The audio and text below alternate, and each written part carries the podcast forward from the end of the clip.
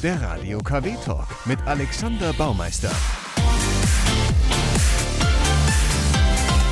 Und heute mein Gast ist Norbert Ballhaus. 63, geboren in Gladbeck, verheiratet, fünf Kinder, Abi gemacht in Dorsten, studiert in Aachen, als Abschluss Diplom-Ingenieur, ab 91 Leiter der Marktscheiderei des Bergwerk West in Kamp-Lindfort, SPD-Politiker, von 2004 bis 2014 Bürgermeister der Stadt Mörs und seit dem 1.1. Rentner.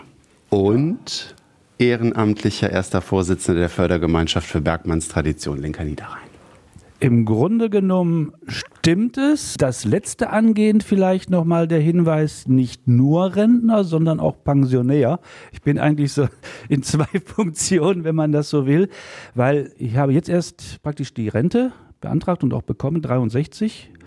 Bei der Knappschaft hat man ja praktisch als ehemaliger Bergbauangehöriger die Knappschaftsrente und deshalb in Funktion jetzt Rentner und Pensionär, wenn man mich nach meinem derzeitigen Stand befragt. Wenn Sie jetzt zurückgucken, so wie Sie es mir auch aufgeschrieben haben, Marktscheider, Bürgermeister und eben Ihr Ehrenamt beim Bergmann, wer, wer ist dann Norbert Ballhaus? Also man, man ist ja immer ganz viele Dinge, aber was, was waren Sie am meisten? Waren Sie der Ingenieur, der Politiker, Bürgermeister, der Bergmann oder doch am meisten Ihr Familienvater? Was würden Sie, wenn Sie jetzt gerade von dem Punkt zurückgucken, sagen? Wahnsinn. Ja, das ist immer phasenweise. Äh, mal äh, zurückgehend, als ich Bürgermeister war, zehn Jahre, da war äh, der Familienvater fast ausgeblendet. Äh, Bürgermeister macht nicht nur Spaß, sondern ist auch sehr zeitintensiv. Da ist man mit einer 70-Stunden-Woche dabei. Und äh, die Kinder, wir haben nun mal viele Kinder, die genießen ihren Vater erst jetzt richtig.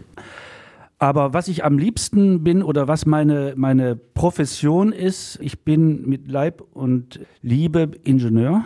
Ich bin Planer und bringe manchmal meine Familie zur Verzweiflung, wenn ich wieder meine, meine Planungszettel auch heute jetzt noch mache und ähm, die Dinge, die erledigt sind, abhake. Aber so bin ich gestrickt.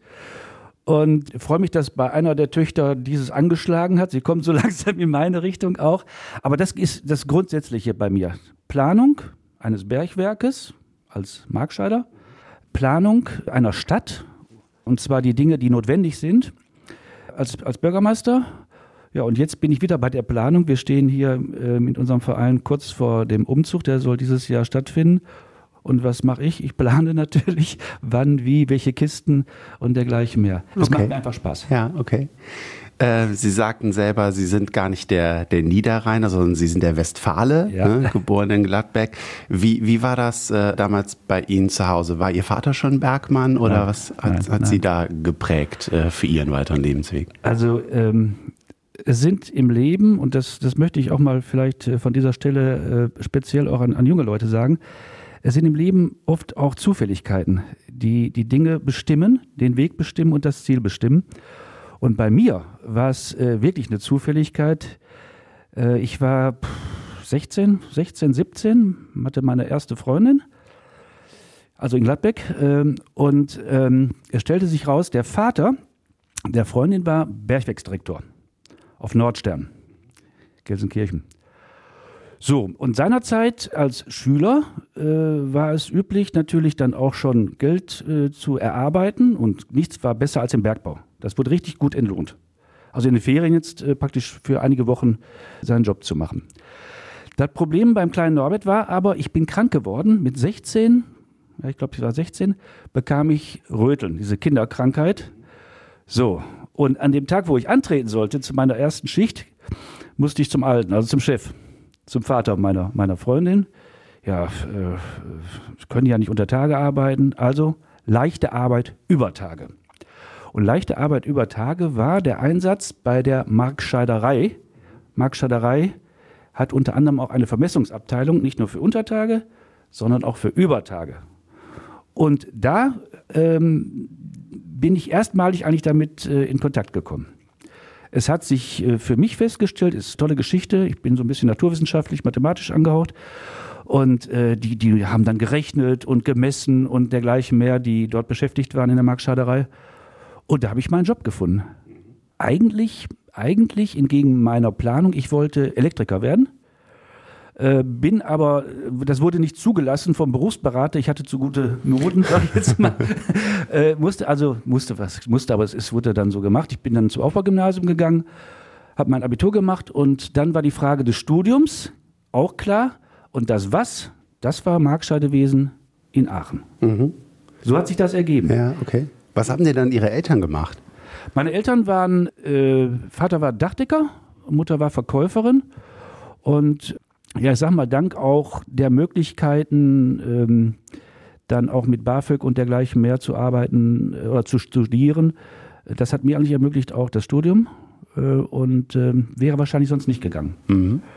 Nicht? Also Bildungspolitik äh, heißt auch Menschen äh, die, die Chance zu, einzuräumen, sowas auch zu machen.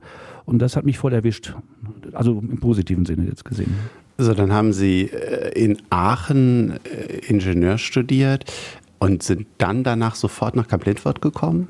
Nein, weil äh, also Bergbau, Markscheidewesen ist ja eine Sache, die auch äh, die auch einen gewissen Praxishintergrund äh, haben muss. Also es gibt dann auch Vorschriften, dass man auch dann eine gewisse Anzahl von Schichten, auch Untertage zu absolvieren hat. Ich war dann in der Steinkohle an verschiedenen Stellen, ich war in der Braunkohle.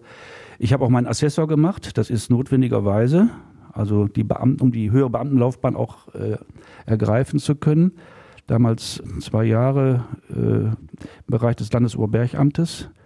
Das, das nennt man jetzt Bezirksregierung, das Ganze. Und mein Abschluss als Assessor des Markscheidefachs hat mir dann auch ermöglicht, letztlich auch diesen Beruf auszuüben als Werksmarkscheider. Das ist eine Grundvoraussetzung, nicht nur das Studium, sondern eben auch die Beamtenanlaufzeit. Und dann, als das alles zu Ende war, ging es über verschiedene Einzelstationen in Essen, in, in äh, Oberhausen, Einsatzorte, aber das, das, äh, das nächste Datum war 1991. Mhm. Da habe ich die Chance gekriegt, Werksmarkscheider zu werden. Und da war wieder eine Zufälligkeit im Spiel. Es war damals so, dass der Kollege, der auf Niederberg den Posten hatte, das ist lange her, irgendwie in Ungnade gefallen ist. Und der Kollege, der dann hier auf, es hieß ja damals noch Friedrich Heinrich war, der war sozusagen der Retter, der musste dahin. Und äh, dann hat man mich gefragt. Der damalige Chefmarktscheider hat mich dann gefragt. Äh, es hat drei Sekunden, hatte ich Zeit, um Ja oder Nein zu sagen. Ich habe dann Ja gesagt, klar, natürlich. Ne? Aber bedingt eben durch diesen, diesen Vorlauf bin ich dann sozusagen in diese Schiene reingekommen und dieser, dieser, dieser Job äh, hat mir unheimlich viel Spaß gemacht. Also das ist, das war meine, meine spezielle Welt und so, so, so ein Bergwerk wirklich äh, mit äh, durchzuplanen, äh, aber äh, nicht nur nicht nur den laufenden Betrieb, auch die die Exploration, die Bohrungen, die Frage, wo ist, wo ist die Kohle hier und äh, wie wie machen wir das Ganze? Es ist, ist eine unheimlich komplizierte Geschichte auch. Das habe ich sehr gerne gemacht und habe da auch viel gelernt. Haben Sie unter den drei Musiktiteln, die Sie mitgebracht haben, ein Bergmannslied?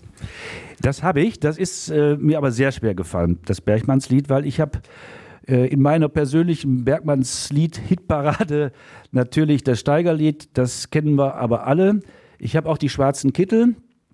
Ähm, ähm, aber es gibt ein Lied, das eigentlich besser in diese Zeit passt. Das beschreibt so den Bergbau nach dem Bergbau. Gesungen hat äh, Rudi Kesch, er hat es, glaube ich, auch selbst geschrieben. Und es heißt, äh, Feuer sind erloschen. Und äh, das wäre mein Wunsch an der Stelle, um diesen Bereich Bergbau damit auch zu beschreiben. Ein schönes Lied, aber auch ein bisschen sentimentales Lied, weil äh, jedem Bergmann sticht's ins Herz, wenn er dann singt, äh, die Kauen sind leer. Das ist äh, ja ein bisschen schmerzhaft.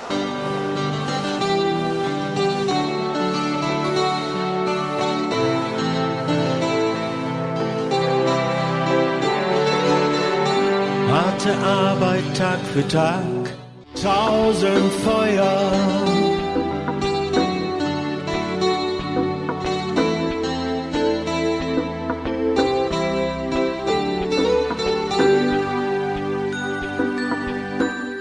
Also im frage ich mich immer, wenn der Zuhörer jetzt hört, die Kauen sind leer, wie viele Menschen damit überhaupt was anfangen können, was eine Kaue ist.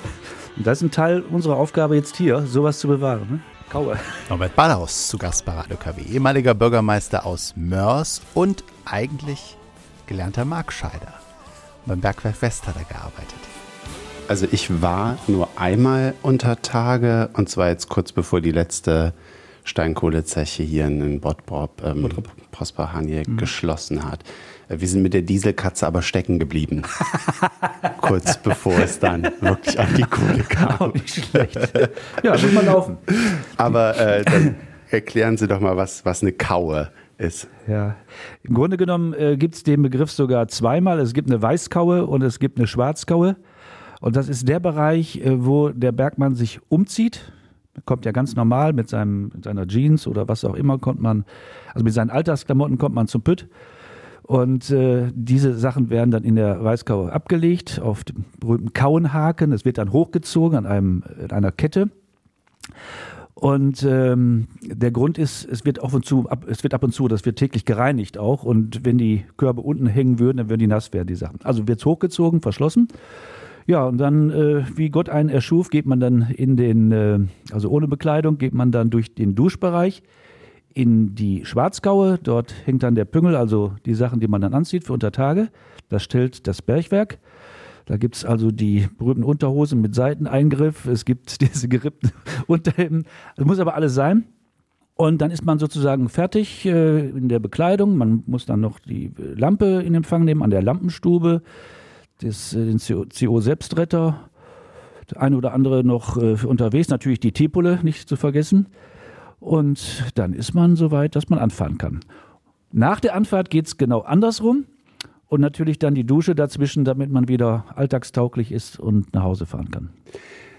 Wenn Sie, und Sie sind ja heute wieder äh, quasi in der Bergmannstradition und der Fortführung gelandet.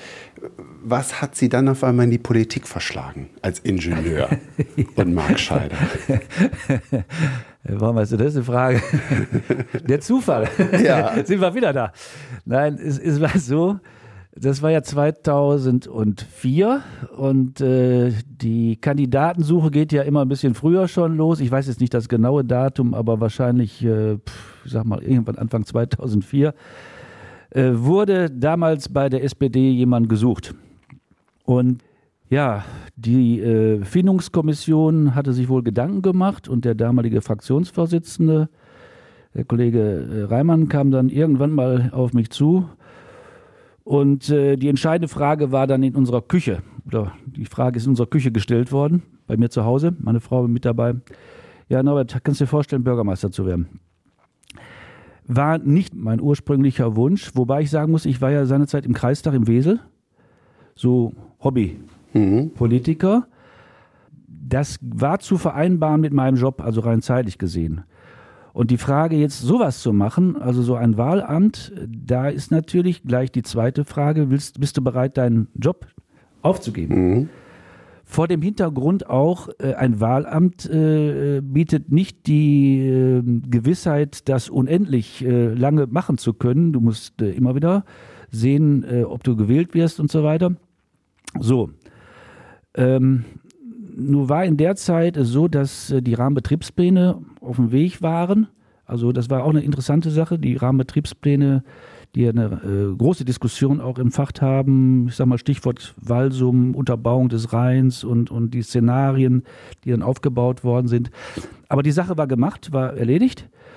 Und dann ist man möglicherweise in einer Situation, wo man eine neue Anforderung sucht. Vielleicht war das der Punkt, dass dann meine Antwort, ich hatte mehr als drei Sekunden Zeit und meine Frau hat auch Ja gesagt, äh, dass ich dann gesagt habe, okay, mache ich. Nicht damit rechnen, dass es klappt. Also äh, heute kann ich das so sagen. Äh, ich habe nicht gedacht, dass ich jetzt tatsächlich das gegen den Amtsinhaber, war damals Kollege äh, Hofmann von der, von der CDU, dass ich das äh, schaffe es hat mich selbst eigentlich vom Stuhl gehauen, muss mhm. ich sagen. Welche Frau hat das damals mitentschieden? Noch ihre erste oder schon Nein, ihre Zeit? Die zweite Frau. okay. Mhm. Sie hatten mir gesagt, dass äh, fünf Kinder haben Sie. Insgesamt fünf Kinder. Drei davon haben am selben Tag Geburtstag, sind aber keine Drillinge. Das ist richtig, ja. Das klingt nach Se Sex nach Plan oder Sagen wir mal, Schicksalsdatum. vielleicht hört meine Frau jetzt zu, äh, vielleicht dann auch wieder der Ingenieur. Also der Sohn, äh, der ist jetzt aus erster Ehe meiner Frau, der Matthias, hat am 20. Februar Geburtstag. Dann habe ich ein Kind äh, mit meiner ersten Frau, die Tochter. Eine Tochter kommt auch aus erster Ehe meiner Frau. Und die, die beiden Kinder, die wir jetzt zusammen haben, die Nele und die Julia, haben tatsächlich auch am 20. Februar Geburtstag. Äh, wie macht man das? Äh, wie gesagt, gute Planung. Aber äh, das Kuriose ist, und ähm, das war in der Tat ein Problem, vor allen Dingen für den Jungen, immer wenn wir dann Geburtstag gefeiert haben, insbesondere eben beim, bei ihm, 20.02., ja, die Mama kriegt schon wieder ein Kind. Ne? Wir mussten ins Krankenhaus. Äh, das zweimal. Ähm, das war irgendwie getimed und beim letzten Mal, ich weiß noch, das, das ging also, äh, das war eine Blitzaktion. Wir kamen rein und das war das Kind nicht unterwegs schon bekommen haben. Das war eigentlich ein Wunder, das, das, das, äh, unglaublich. Wir haben uns natürlich immer köstlich amüsiert. Ähm, das Schöne ist jetzt, wir haben ja gerade diesen Geburtstag auch hinter uns. Die Familie kommt, es wird dreimal gesungen. Ja, und das ist eigentlich dann äh, ein Aufwasch und Aber, aber ganz im Ernst, das kann man doch nicht planen. Das ist doch super kurios. Das, das kann man nicht planen, das, bitte.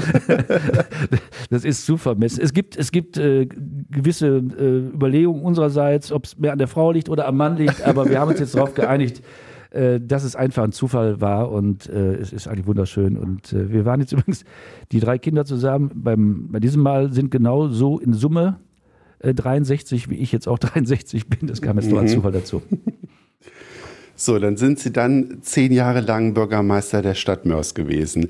Ähm, und und wenn, wenn ich es jetzt einfach nur äh, grob überfliege und betrachte, war das auf jeden Fall keine einfache Zeit. Die zehn Jahre mit einem Abwahlverfahren zwischendurch, was aber Sie abwenden konnten, hinter dann einer Stichwahl, äh, bei der Sie verloren haben. Sie sagten selber, Sie haben nicht damit gerechnet, dass Sie es überhaupt werden, damals in 2004. Wenn Sie jetzt auf die zehn Jahre gucken, glauben Sie, also, hm, vielleicht betrachte ich auch einfach nur zu sehr die, die, die Sachen, die mehr durch die Presse gingen, wie eben Abwahlverfahren oder hinter die Stichwahl. Aber sehen Sie irgendwie, dass, dass irgendwas schiefgelaufen ist oder dass die Presse was gegen Sie hatte? Oder dass, äh, wie blicken Sie auf diese zehn Jahre zurück? Hm, Gefährliche Frage. Also vor allem die Presse, nicht? Also ich neige nicht zu Verallgemeinerungen. Äh, es gab da schon jemand, äh, der nicht mein allerbester Freund war von der schreibenden Zunft.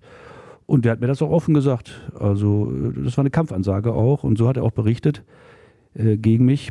Aber ähm, nein, die zehn Jahre Bürgermeister waren schön. Die waren schwer weil es war auch viel zu tun. Man muss sich das so vorstellen, auch da hat wieder der Ingenieur äh, gesprochen in mir. Ich habe ein Jahr gebraucht, um mal aufzuschreiben, was eigentlich zu tun wäre in der Stadt. Und zwar für die nächsten zehn Jahre. Mhm. So, da war, da war ich also 2005 mit fertig. Ich war ja neu, ich war ja, ne? So, also überall umgehört und dann hatte ich so meine, meine Tapete entwickelt, 2005 bis 2015. Ähm, ich hatte eins vergessen, eine, eine Sache hatte ich vergessen, nämlich, äh, dass ich dann 2015, nee, 2014 nicht wiedergewählt werde. Das konnte ich aber nicht planen. Ist auch im Nachhinein nicht so das Tragische. Das Gute ist, also, wenn ich so meine, meine Tapete jetzt nochmal äh, mir vorstelle, und viele haben damals gelacht, die haben gesagt, ja, der vom Bergbau, der kommt mit seinen Plänen an. Mhm. Aber vielleicht gab es damals, äh, oder war das erstmalig, dass es sowas gab. Äh, Es war für mich die Kontrolle, in den zehn Jahren habe ich nicht ich alleine, sondern, sondern die Verwaltung, die Politik.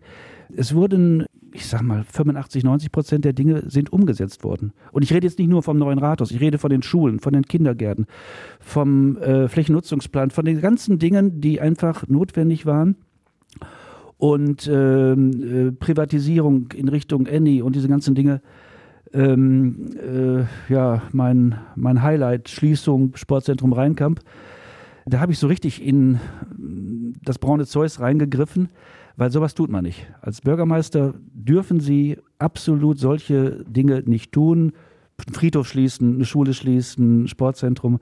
Das sind Sie persönlich dann, derjenige, der Böse. Mhm. Aber ich sage das auch heute noch allen, die es hören wollen, das war absolut notwendig. Es ist, das Ding ist von, von Beginn an hatte das Brandschutzmängel und ich will da gar nicht mal rumrühren, aber ich, ich habe, ich kann das heute sagen, ich habe nächtelang überlegt, machst du das oder machst du das nicht? Gehst du an das Thema dran? Und da habe ich mir die Frage gestellt, wenn du jetzt noch im Bergbau wärst, du hättest gar keine Wahl. Du hättest gar keine Wahl, du hättest das machen müssen. Ja, weil Gefahr im Verzug ist, ist, ist äh, überhaupt keine Diskussion. Also glauben Sie, ich meine, Mörs war ja in der Zeit auch in einer schwierigen Zeit mit Haushaltssicherheitskonzept, ke- kein Geld da oder wenig Planungsspielraum. Äh, glauben Sie, dass, dass Sie einfach zu einer Zeit der Planer der Stadt mit waren, wo, wo schwierige Entscheidungen gefällt werden mussten, was hinterher die Leute halt Ihnen nicht gedankt haben? Oder Nein. war es irgendein Fehler? War es die, ich weiß nicht, nennt man es Spendenaffäre, weswegen das Abwahlverfahren war? Oder ähm, was, was, was glauben Sie? Oder Sie sagten jetzt, nö, ich würd, würde das wieder so machen, das war notwendig. Was glauben Sie, hat Ihnen hinter das Genick gebrochen 2014, weil Sie ja gesagt haben, Sie haben keinen Plan B, haben Sie damals im Radio KW-Interview Ja, gesagt. ja, ja, ja, ja, ja. Und es war ja auch eine Stichwahl hinterher. Es war ja auch knapp. Was, Ja, es war schon, ach nein, es war schon, muss man sagen, also äh, mein Nachfolger hatte schon, äh, also man, jetzt nochmal im Nachhinein, es war eine gute Wahl, eine gute Wahl, also die, die Person, die aufgestellt worden ist als, als Gegenkandidat, war eine gute Wahl, muss ich, muss ich sagen. Ähm, da war auch so ein bisschen, ich habe mich auch so ein bisschen da selbst wieder gesehen. Ich hatte nämlich, ich war nämlich, als ich anfing, auch in dem Alter wie mein Nachfolger, so Ende 40. Und äh, da sind zehn Jahre, machen auch schon was aus. Also das kommt auch äh, positiv raus. Ne? Also ich habe mich da, wie gesagt, auch schon ein Stück weit wiedergefunden. Ja, und was dazu äh, geführt hat, äh, das ist kom sehr komplex. Aber das mit dem Rheinkampf ist mir nachgegangen. Das ist mir auch persönlich äh, nachgegangen, weil man immer spekuliert hat, ich hätte da irgendwas davon und ich habe überhaupt nichts davon gehabt. Nur graue Haare habe ich davon bekommen. die, die Schließung von dem Sportzentrum, oder? Ja, ja, die Schließung des Sportzentrums Rheinkamps, weil ja auch der, ich sag mal so, der, der Stamm, der Stamm Ortsverein Rheinkamp, wo ich ja auch herkam, das haben die mir, glaube ich, sehr übel genommen, einige. Und, äh, äh, und, und die Erklärung, warum, ist eigentlich nie so richtig verstanden worden. Es ist auch schwer, weil die Frage ist ja mal gestellt worden, warum nicht früher? Warum jetzt erst? ja, äh, es hing eigentlich damit auch zusammen, dass eine Stadt gegen sich selber keine Ordnungsverfügung erteilen kann. Und solange das Sportzentrum in städtischer Hand war, äh, funktionierte das nicht. Erst durch den Eigentumswechsel zur ENI war sozusagen ein, ein Dritter im Spiel. Ja, und nur den Leuten das begreiflich zu machen, ich glaube, jetzt, auch jetzt wird es nicht gelingen, weil in der Sache hat sich nichts geändert, nur im äh, Bereich der Eigentumsverhältnisse.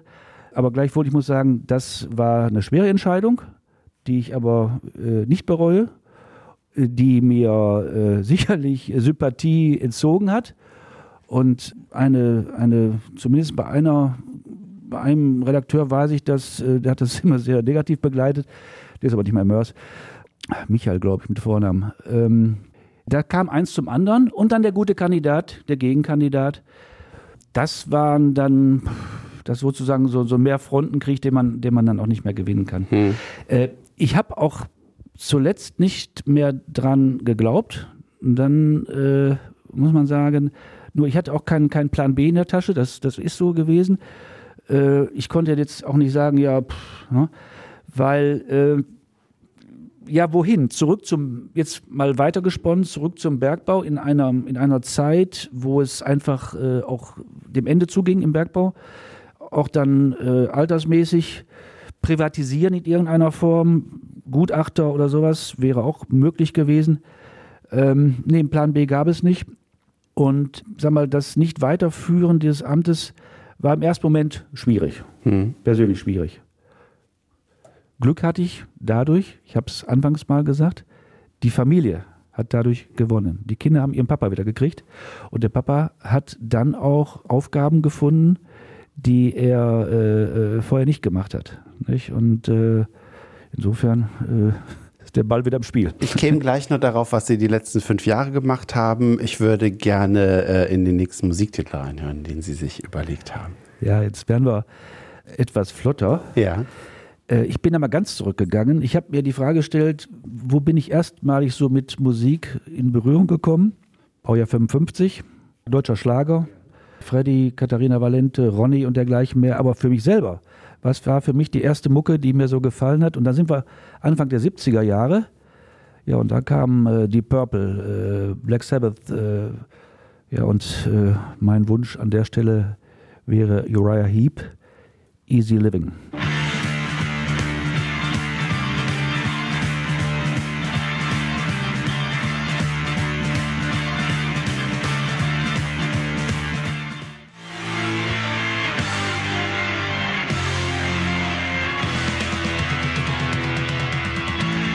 Radio KW, der Talk mit Norbert Ballhaus. Hatten Sie in den 70er Jahren denn auch längere Haare?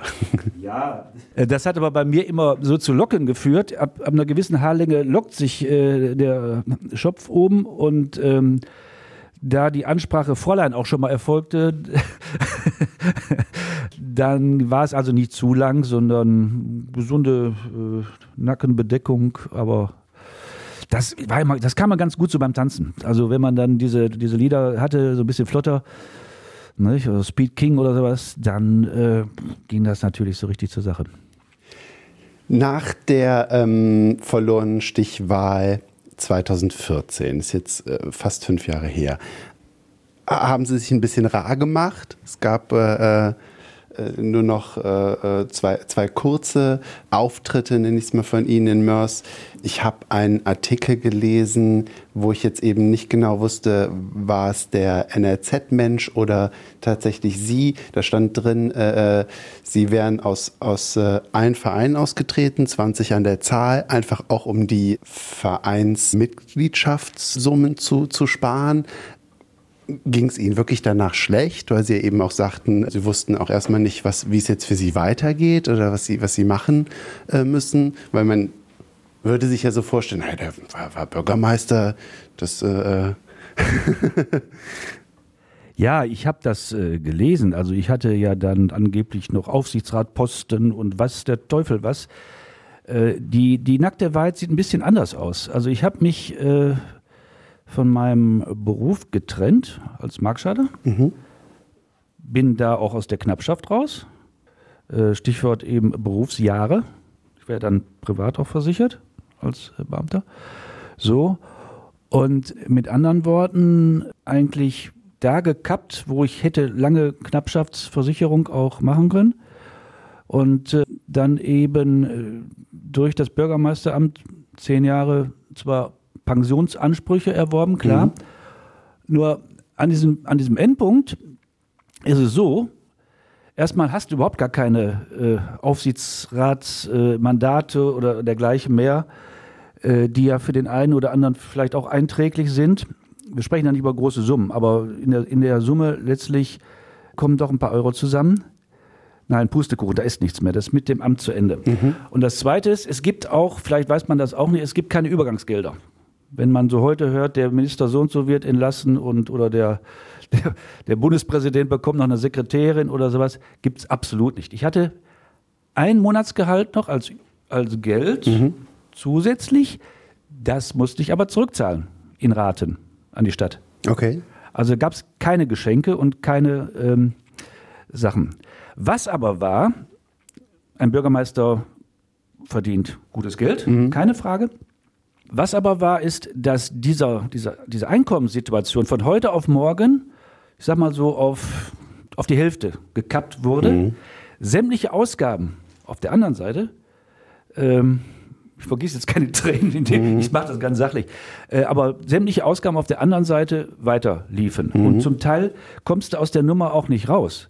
Und da ging es tatsächlich auch darum, ich weiß nicht, 20, 25 Mitgliedschaften hier und da und dort, was ja alles okay war äh, in der Zeit, wo ich mein Amt hatte. Aber sozusagen als Privater war es mir auch nicht mehr möglich. Äh, und äh, deshalb so habe ich in mehreren Wellen, in mehreren Wellen ähm, dann mich zurückgezogen. Mhm. Hat mir zum Teil auch wehgetan, weil äh, als, als Karnevalist, zu dem man mich so ein Stück weit gemacht hatte, war ich natürlich auch im Verein. Hat mir total Spaß gemacht, aber es ging nicht. Ich konnte das wirklich nicht äh, durchhalten. Und dann in der Summe, ähm, ähm, wir haben da jetzt keinen kein, kein Hunger gelitten oder sonst was, also ich möchte jetzt da nicht Mhm. was Falsches sagen. Aber die Ausgaben waren zu groß geworden gegenüber den Einnahmen. Und dann, dann musste ich auch, ich bin auch aus, aus dem Marktschalterverein ausgetreten, aus anderen Dingen, Stück für Stück mich dann auch da äh, äh, loseisen und musste da kündigen, da kündigen und da kündigen und dann gehört auch mit die Partei dazu. Ähm, da kann man natürlich viel draus spinnen im Nachhinein. Ähm, aber nochmal, es war allein zahlmäßig passte das nicht mehr. Und wenn Sie, wenn Sie jeden Monat äh, sozusagen mehr ausgeben als einnehmen, äh, dann passt aber nicht. Sie haben gesagt, dass Ihre Kinder vor allem dann davon profitiert haben, dass sie wieder mehr Zeit hatten, äh, werden wahrscheinlich ja auch eine Zeit lang gebraucht haben, das zu verarbeiten, was passiert ist. Man, man wird ja auch, Sie sind weiter, äh, wohnen in Mörs, man wird da ja auch weiter sicher wahrgenommen, wenn man einmal der erste Mann der Stadt war. Was, was war dann so der nächste Schritt? Wann, wann haben Sie sich entschieden, zurück was für die Bergbautradition zu tun? Ich habe mich gar nicht entschieden, ich wurde entschieden. Nein, äh, ich hatte noch ein kleines Problemchen zu lösen und zwar, als das zu Ende war 2014 und ähm, kam nun die nächste Frage auf mich zu, wie sieht das eigentlich aus mit deiner, mit deiner Rente? Also ich meine jetzt nicht Pension, sondern die Rente von der Knappschaft. Und es stellte sich schnell raus, holla, mir fehlen da noch ein paar Jährchen. Und ein paar Jährchen äh, waren äh, 35, 35 Monate, glaube ich, waren es jetzt insgesamt, also etwas über drei Jahre. Fast drei Jahre, so, zwölf, ja. Ähm, so, und äh, das war für mich eine Frage, wie machst du das jetzt? Damit ich eben auch den Rentenanspruch äh, bekomme. Wir haben jetzt viel über Geld reden, aber es ist, ja, wenn man alleine ist, ist das eine andere Geschichte. Aber als Familienvater und wir haben jetzt drei Kinder im Studium, macht man sich da eben auch andere Gedanken. So. Okay, also die Frage war, wie kriegst du deine Jahre voll? Ja. Da gibt es zwei Möglichkeiten. Sie zahlen einen Betrag ein, monatlich, den Mindestbetrag, oder sie machen einen Minijob. Und die, äh, der Arbeitgeber führt dann eben an die Minijobzentrale, ist die Knappschaft, eben monatlich ab. Okay. Ich habe mich für das zweite entschieden und durch einen Zufall, mein Zahnarzt hatte eine Nachbarin, diese Nachbarin hatte eine Privatschule in Duisburg. Dort werden äh, Menschen vom Jobcenter eben mh, präpariert, dass sie, dass sie, dass sie äh, besser Deutsch können. Das sind meistens äh, Menschen aus, aus anderen Staaten, die arbeitslos sind, langzeitarbeitslos auch, und die werden dann eben, ähm, die bekommen dann eben Unterricht. So. Ja, und in dieser Privatschule in Duisburg äh, äh, wurden ständig Leute gesucht. Und äh, ich sag mal, so, so Lehren macht mir auch Spaß. Ich hatte das schon mal gemacht bei der, bei der Bergschule Recklinghausen ganz am Anfang. Ja, und da habe ich mich äh, reingekniet und habe dann, äh, einerseits war ich mit Menschen zusammen, hatte eine neue Aufgabe. Die Aufgabe war aber sehr konkret, auch anderen zu helfen. Und gleichzeitig konnten insofern dann auch noch die, äh, die Rentenansprüche komplettiert werden. Mhm. Das habe ich jetzt sozusagen von 2014 bis äh, 2018 gemacht. Das war so der Nebenjob. Und welcher Zufall hat Sie zurück hier? Wir sind heute im, im Knappenheim in Kamp-Lindfort. Hier zurück äh, an die ehemalige Zeche geführt, um hier Ja. quasi die Tradition zu erhalten und das zu fördern. Bin mal gespannt, über welche Zufälle ich noch berichten kann in meinem Leben. Aber ich bin da auch gar nicht traurig rüber, weil, äh, weil tatsächlich unser Leben nicht nur aus Planung bestehen kann. Ja. Da bin ich jetzt wieder der Ingenieur, sondern die Zufälle da auch eine Rolle spielen. Und ähm, ja, welcher Zufall? Ich bin seit 25 Jahren jetzt in der Fördergemeinschaft. Ähm, der Zufall war der Generationswechsel. Äh, wir hatten in unserem Vorstand eben schon äh, drei, einer ist mittlerweile verstorben, der noch äl älteren Generation und ähm, das, was die eigentlich noch machen wollten, nämlich diesen Umzug jetzt hier, äh, wir, wir senden ja aus dem Knappenheim äh, zum Schierhof, das ist schon äh, eine schwere Aufgabe und äh, das zog sich immer weiter. Äh, und irgendwann haben sie gesagt, no, wir machen jetzt den Wechsel. Mhm. Also drei vom geschäftsführenden Vorstand, ich war der vierte, äh, sind dann zurückgetreten aus eigenem Wunsch. Ja, und dann hieß es, wer macht das? Ne? Und dann Mhm. habe ich, hab ich rumgefragt, ich hatte ein paar Kandidaten so. Im Blickfeld, die sicherlich gut gepasst hätten. Und die Antwort war dann immer nein. Die wollte keiner. ja, und dann äh, ist, ja, wie es dann so geht. Ne? Dann äh, hat man irgendwann, muss man sich selbst die Frage stellen, ach ja, ich habe gesagt, ich mache nach dem, äh, nach meinem Beruf, nach meinem äh, Wahlamt ein Ehrenamt. Eine Ehrenamtgeschichte mache ich. Die ähm, ist dann diese geworden. Es wurde dann eben der neue Vorstand 2018 gewählt. Wir haben eine tofte, wir haben eine su- super Gruppe auch. Ja, und so hat man dann den, nicht den Bock zum Gärtner, aber, aber äh, hat man dann, äh, fiel die Wahl dann auf mich. Und auch das macht mir da Spaß, weil im Moment geht es hier um die Umzugsgeschichten und da brauchen sie wieder den Planer, nicht? Das ist ganz wichtig auch, ne? Ich warte noch auf Hermann Fehn, hatten Sie mir gesagt. Äh, der wird heute nicht stattfinden, aber Holland ist schon ganz gut, denn äh, der Mensch lebt ja auch vom Privaten und da habe ich zwei Sachen, die ich im Moment gerne mache. Das ist einmal Darts, ich habe den Dartsport für mich entdeckt. Ja. Und das zweite ist äh, Urlaub in Holland äh, und äh, ich liebe das dort. Nein, es ist ein Lied, übersetzt würde äh, es heißen, das ist eine Nacht. Auf Holländisch äh, een Nacht. Ja. Äh, der Interpret ist Rhys Mavis.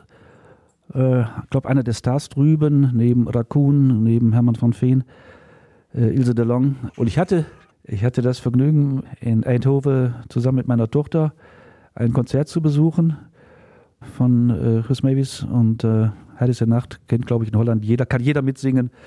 Mein Holländisch ist, ist längst nicht so weit, aber ich höre das sehr gerne und das gehört jetzt so in die Neuzeit. Okay.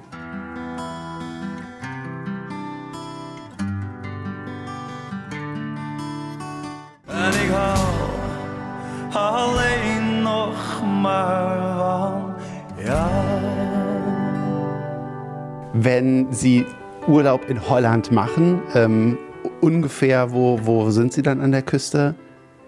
Wir sind in Südholland, Provinz äh, Seeland und genauer gesagt äh, in Renesse. Wir haben da se- seit Jahren äh, einen, einen Platz äh, und werden jetzt auch wieder dorthin.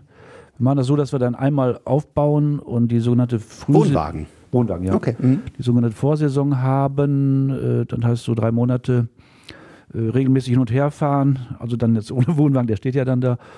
Und äh, ich versuche dann auch immer, dass die ganze Familie kommt. Die, Alle fünf Kinder. äh, ja, aber da wieder Ingenieur äh, wird geplant natürlich. Wir haben ein- einen Belegungsplan, äh, der es dann ermöglicht, dass alle kommen, aber zu versetzten Zeiten und es mir ermöglicht, möglichst lange da zu sein. Meine Frau hat schon geschimpft, aber ähm, es ist tatsächlich so, Camping ist äh, eine, eine wunderbare Sache, gerade wenn man Kinder hat, äh, Urlaub zu machen. Ich äh, gehe da voll auf und äh, so, ein, so ein Morgen auf dem Campingplatz, wenn die meisten noch schlafen vielleicht und es so langsam die Sonne rauskommt äh, und diese ganzen Freiheiten, die damit zu tun haben, dass sie essen können, wann sie wollen und dergleichen mehr. Wobei das in Holland mit dem Essen etwas sowieso etwas schwierig ist, man dann besser selber kochen sollte. Ähm, dann ähm, macht das schon Spaß, ja. Und hier den Umzug des Knappenheims, den gilt es dieses Jahr auch zu planen. Wie, wie ist da der, der Fahrplan? Sie ziehen äh, mit in das Gelände von der Landesgartenschau. Was ist das für ein altes Gebäude? Ja, auf das, ich meine mal, Landesgartenschau ist ja nur in 2020. Wir kommen also zurück zu den Wurzeln. Wir ziehen tatsächlich in ein ehemaliges Bergwerksgebäude, äh, also auf dem, man muss ja jetzt schon fast sagen, ehemaligen Bergwerksgelände. Und zwar ziemlich im Süden gibt es den sogenannten Schirrhof. Und das hat tatsächlich mit Anschirren zu tun. Dort waren früher die Kutschen und auch die Pferde untergebracht. Anfang des 20. Jahrhunderts, das Bergwerk geht ja zurück auf 1906, erste Förderung 1912, hatte man Kutschenbetrieb und die äh, Pferde mussten, mussten untergebracht werden. Ja. Es gab ja auch Pferde im äh, Einsatz unter Tage äh, bis 1966, Blumenthal. Ja, und, und in diesem Skierhof finden wir unser neues Zuhause und wir machen äh, die Planung im Moment der, der Zimmer, die Belegungen, äh, wo kommt was hin. Und wir haben natürlich besondere Probleme. Wir haben praktisch hier die doppelte Größe wie denn später, also quadratmetermäßig. Und äh, 30 Jahre, über 30 Jahre bergbauliche Dinge zu sammeln, das ähm, äh, gibt einen, einen, einen Wust äh, oder eine Vielzahl natürlich von Sachen. und da müssen wir auch schon so ein bisschen aussortieren hier. Alles unterbringen werden wir nicht können. Und äh, das sind so die Planungsarbeiten. Das ist die eine Planungsaufgabe, aber sicher als Förderverein auch Gelder zu mobilisieren. Ja, Kohle, ne? Sind, Kohle. sind Sie dann quasi jetzt dann für die alten Bergmänner in Camp Lindfort der Held? Wenn Sie schaffen, die ganze Kohle zusammenzugraben, dass man den Umzug schön hinkriegt? Also wir haben jetzt im Vorstand eine Etat beschlossen. Wir haben äh, eine Rücklage. Äh, da haben Vorgänger für gesorgt. Wir haben also über 50 Prozent äh, Rücklage und den Rest werden wir über Spenden eintreiben wollen. Und wir haben dann Anfang äh, April haben wir dann vor, gewisse Institutionen zu besuchen und da äh, vorstellig zu werden um dort eben Gelder auch zu bekommen. Unsere Mitglieder dürfen natürlich auch spenden, das werden die auch tun. Aber es, es kostet schon Geld und ähm, wir haben jetzt die einmalige Chance, auch etwas, etwas Neues äh, dort zu schaffen, etwas, ja eigentlich äh, das für die nächsten Jahrzehnte. Das ist so das Erbe des Bergbaus mhm. und das soll ordentlich gemacht werden. In Zusammenarbeit mit der Stadt Kamp-Lindfort hier äh, soll es auch sozusagen die nächsten Jahre und Jahrzehnte überdauern. Wo, wo, sind Sie dann lieber? Mörs ist noch äh, Ihr Haus, Ihr Zuhause in Camp Lindfort, ist Ihre ehrenamtliche Tätigkeit. Äh, auf Holland freuen sich die Planung. Was, oder haben Sie, fühlen sich auch in Mörs weiter wohl? Also ich bin ja, als ich 1991 nach Mörs umgezogen bin, das war ja das Jahr der Jahre, neue Stelle, geheiratet, meinetwegen auch geheiratet und neue Stelle. Dann musste ein neuer, neuer Wagen her und äh, die Wohnung in Mörs bezogen. Das war sozusagen der, der, der, der Beginn hier. Äh, und dann bin ich halt täglich äh, die paar Kilometer von Mörs nach Kamp-Lindfort gefahren, mhm. über 13 Jahre. Das ist also jetzt, für mich zählt die Region. Ah, mhm. Und die Region, ähm, ich habe das also sehr genossen, auch diese Sache mit Wir 4, muss ich sagen, die gemeinsame Wirtschaftsförderung. Ähm, Zwischen dann noch Rheinberg und Neukirchen-Flühen, ja. Mhm. Ja, ähm, und äh, auch so Dinge, wenn jetzt die Landesgartenschau hier nach Kamp-Lindfort kommt, das ist ein regionales Ereignis. Und mhm. ich kann alle nur auffordern, sich da auch äh, mit dran zu hängen, weil da ist eine einmalige Chance, äh, natürlich für die Stadt, sich zu entwickeln oder dieses Gelände zu entwickeln, dieses ehemalige Bergwerksgelände, aber das ist ein, das ist ein äh, Power-Ereignis für die gesamte Region. Das ist ein schönes Schlusswort. Gerne. Dankeschön. Gerne und äh, ja, von mir aus äh, ein Wort vielleicht äh, Glück auf. 哼哼哼